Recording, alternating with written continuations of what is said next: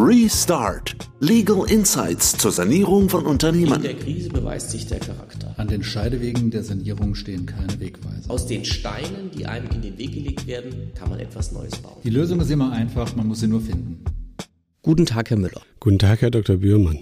Heute wollen wir eine weitere Folge unserer Podcast-Reihe Restart aufnehmen zur Sanierung von Unternehmen. Sie hatten ja angeregt, Herr Müller, dass wir mal über Mitarbeiterbeteiligung reden als Tool in der Sanierung.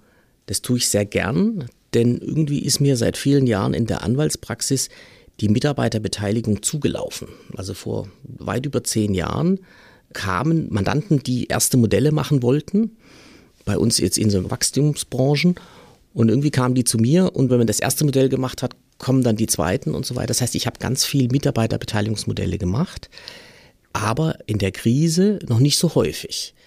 Wie kommt es dazu, dass wir darüber sprechen wollen? Naja, wenn man das Unternehmen restrukturiert, ist immer ja sozusagen auch die Restrukturierung der Aufwandsbausteine ein relevanter Punkt. Das heißt, wir müssen einen Weg finden, den Personalaufwand zu entlasten. Und das bedeutet im Ergebnis, dass entweder Stellen abgebaut werden oder dass man am Vergütungsniveau etwas macht. Und das heißt nichts anderes, als dass die Mitarbeiter auf etwas verzichten müssen. Und dann ist halt die Frage letztlich, bekommen sie dafür auch was, ne?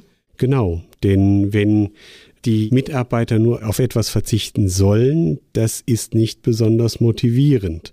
Und wir wollen die Mitarbeiter ja weiterhin motiviert an Bord haben. Ja, ohne motivierte Mitarbeiter geht die Sanierung nachher nicht gut aus. Dieser Incentive-Effekt ist ganz, ganz wichtig. Wir haben das immer bei den Mitarbeiterbeteiligungsprogrammen erlebt, die wir gemacht haben, zum Beispiel ganz viel in der Biotechnologie wo es einen Kampf um die Mitarbeiter gibt. Es gibt bei weitem nicht so viele gute Leute da, wie es da Jobs dafür gibt. Dann ist nämlich die Bindung durch solche Programme ganz, ganz interessant. Wie können wir das nutzen in der Sanierung? Die klassischen Mitarbeiterbeteiligungen sind ja schlichtweg eine direkte Beteiligung zu gewähren. Also man kann theoretisch eine Mitarbeiteraktien geben, Geschäftsanteile oder Beteiligung an der KG. Schwebt Ihnen sowas vor? Ja, das wäre letztlich meine Idee gewesen. Wir gehen einfach hin und geben den Mitarbeitern einen Anteil am Unternehmen, teilen das unter der Belegschaft auf. Jeder bekommt dann einen kleinen Bruchteil des Unternehmens und kann sich dann als Mitunternehmer fühlen. Und ich denke schon, dass das motiviert. Was spricht dagegen, das zu tun? Man kann das machen. Wir haben auch einige Mitarbeiterbeteiligungsmodelle mit direkten Beteiligungen in den letzten Jahren gemacht, vor allem in der Beratungsbranche witzigerweise, bei Unternehmen, die in der einen oder anderen Form beratend tätig waren. Das Problem dabei ist immer der Unternehmenswert. Denn das Finanzamt, wie so oft bei all den Folgen, die wir machen, ist auch hier mit an Bord als ein ganz, ganz entscheidender Player. Denn das Finanzamt ist natürlich darauf aus, dass alle Vergütungsbestandteile, die ein Mitarbeiter bekommt, auch besteuert werden, also der Lohnsteuer unterfallen.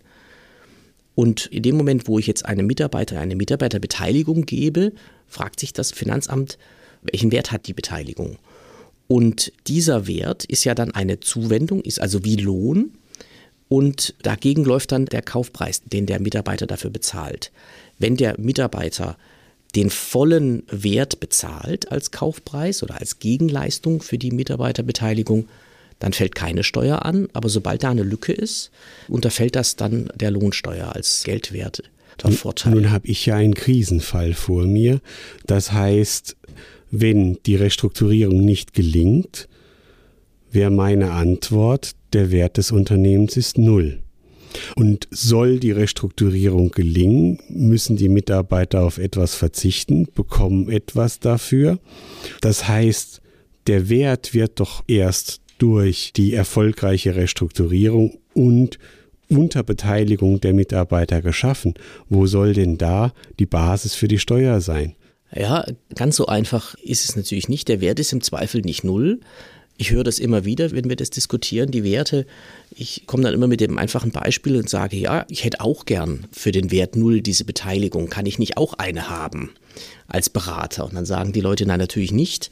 Das soll nur die Mitarbeiter bekommen. Daran sieht man schon, dass es doch einen Wert hat. Aber wollen wir vielleicht an der Stelle gar nicht zu tief einsteigen. Aber wichtig ist, ich glaube, man muss in jedem Fall, wenn ich mit direkte Beteiligungen gewähre an Mitarbeiter, da muss ich mir Gedanken über den Wert machen. In einer Sanierungssituation ist das leichter, weil das Unternehmen tatsächlich nicht so werthaltig ist. Da muss man einen vernünftigen Wert festlegen und der muss dann entweder bezahlt werden, leider aus versteuertem Einkommen vom Mitarbeiter, oder aber der Geldwertevorteil, wenn das also günstiger gewährt wird, der ist dann zu versteuern. Naja, das wird natürlich jetzt schwer zu verkaufen sein. Einerseits möchte ich, dass die Mitarbeiter auf Weihnachts- und Urlaubsgeld verzichten. Auf der anderen Seite sage ich, oh, für diesen Verzicht, ihr bekommt zwar einen Anteil am Unternehmen, aber ihr dürft jetzt dann auch noch Steuern bezahlen. Das stelle ich mir jetzt schwer vor, das zu verkaufen. Gibt es da eine andere Möglichkeit? Da gibt es andere Möglichkeiten. Da tatsächlich diese Steuerlast scheut, dann muss man was anderes machen ich meine, gegen diese Konstellation, wo ich eben zum Zeitpunkt der Einräumung etwas bezahlen muss, diese Steuer dann abbilden muss, spricht natürlich auch, dass der Mitarbeiter ein Stück weit alle Eier in ein Körbchen legt. Nicht? Denn wenn tatsächlich die Sanierung scheitert, dann ist er den Job los und ist natürlich die Beteiligung los, für die er auch noch Geld bezahlt hat oder sie Geld bezahlt hat. Das ist natürlich eigentlich als Risikostruktur gar nicht so geschickt. Was wir anbieten können als Alternative zu der direkten Beteiligung sind virtuelle Beteiligungsmodelle. Virtuelle Beteiligungsmodelle bedeuten, dass man eben nicht einen Anteil bekommt, sondern dass man durch Verträge wirtschaftlich so gestellt wird, wie wenn man einen Anteil hätte. Das klingt gut, setzt auch einen gewissen Vermittlungsaufwand voraus, denn vielen Mitarbeitern fällt es schwer, sich überhaupt vorzustellen, was es bedeutet, einen GmbH-Anteil von 0,3 Prozent zu haben denen dann zu vermitteln, dass sie nun einen virtuellen GmbH-Anteil haben. Huh, wie mache ich das denn? ja, das ist wiederum der Haken an den virtuellen Modellen oder der Nachteil. Die virtuellen Modelle sind des Anwalts Liebling, denn sie sind kompliziert.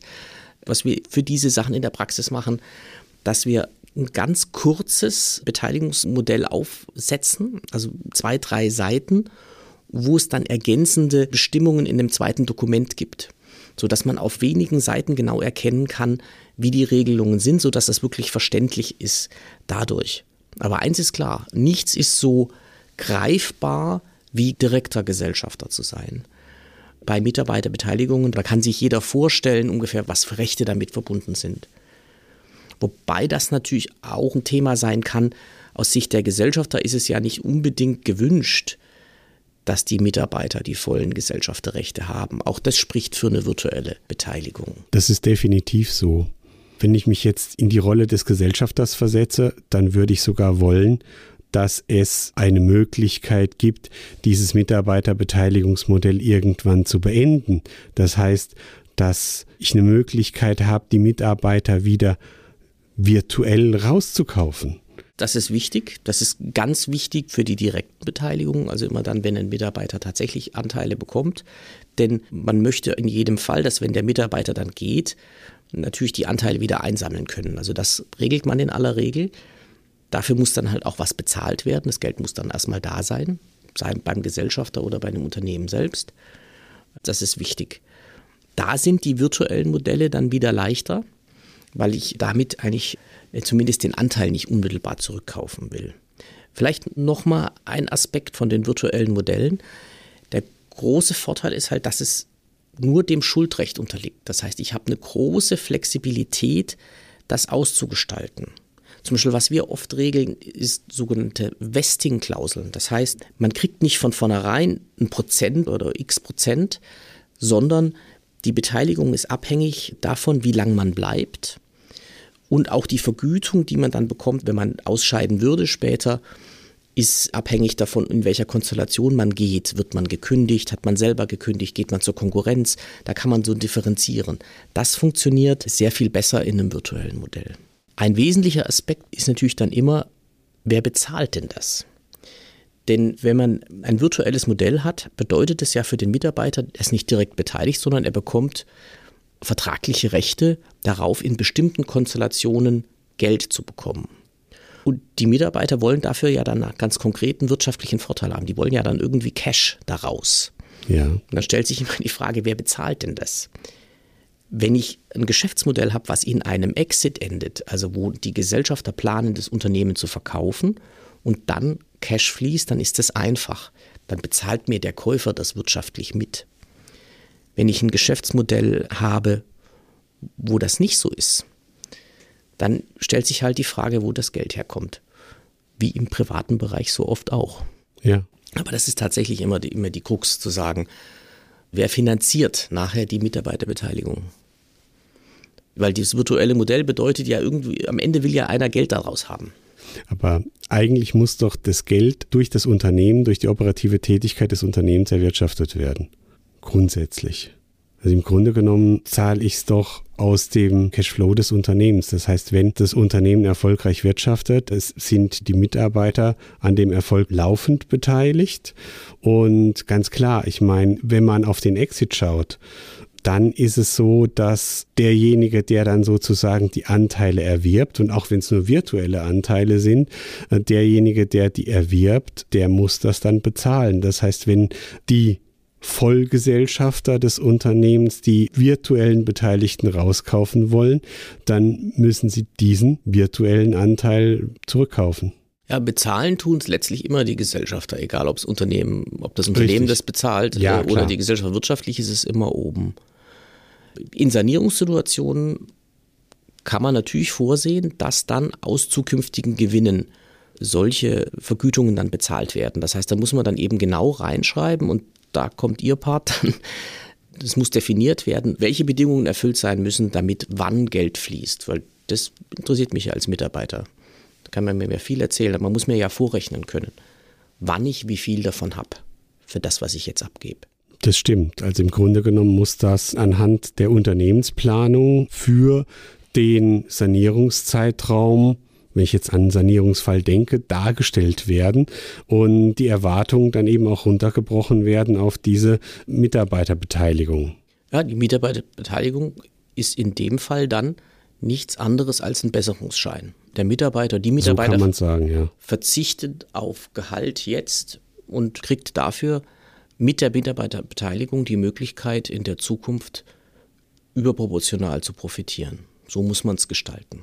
Ja, das heißt, im Idealfall müsste man den Mitarbeitern vorrechnen können, dein Verzicht führt zu einem Zufluss in der Zukunft in Höhe des Verzichts plus X. Und das ist einigermaßen wahrscheinlich, dass es so kommen wird. Natürlich, der Himmel kann einem immer auf den Kopf fallen, das heißt, vor irgendwelchen Unwägbarkeiten wie einer Corona-Pandemie oder ähnlichem, das kann man nicht einbeziehen. Aber grundsätzlich muss es ja so sein, dass eine überwiegende Wahrscheinlichkeit dafür spricht, dass der Mitarbeiter dann über einen längeren Zeitraum daraus einen Profit zieht. Genau, so könnte man es gestalten und dann eben kombiniert, damit die Bindungswirkung entsteht, dass er diese Rechte oder die Mitarbeiterin die Rechte verliert, wenn sie vorzeitig dann das Unternehmen verlässt. Klar, also im Falle von direkten Mitarbeiterbeteiligungen sowieso, denn kein Gesellschafter will, dass zukünftige Gesellschafterversammlungen zu einem ehemaligen Treffen mutieren von Mitarbeitern. Und auch bei den virtuellen Beteiligungen muss es ja auch so sein, dass derjenige dann wirtschaftlich raus ist. Ich sehe schon, das wird jetzt noch ein paar Tage dauern, das auszuarbeiten und das dann den Mitarbeitern vorzustellen. Also da würde ich auf Ihre Unterstützung bauen. Genau, das sehr, sehr gern.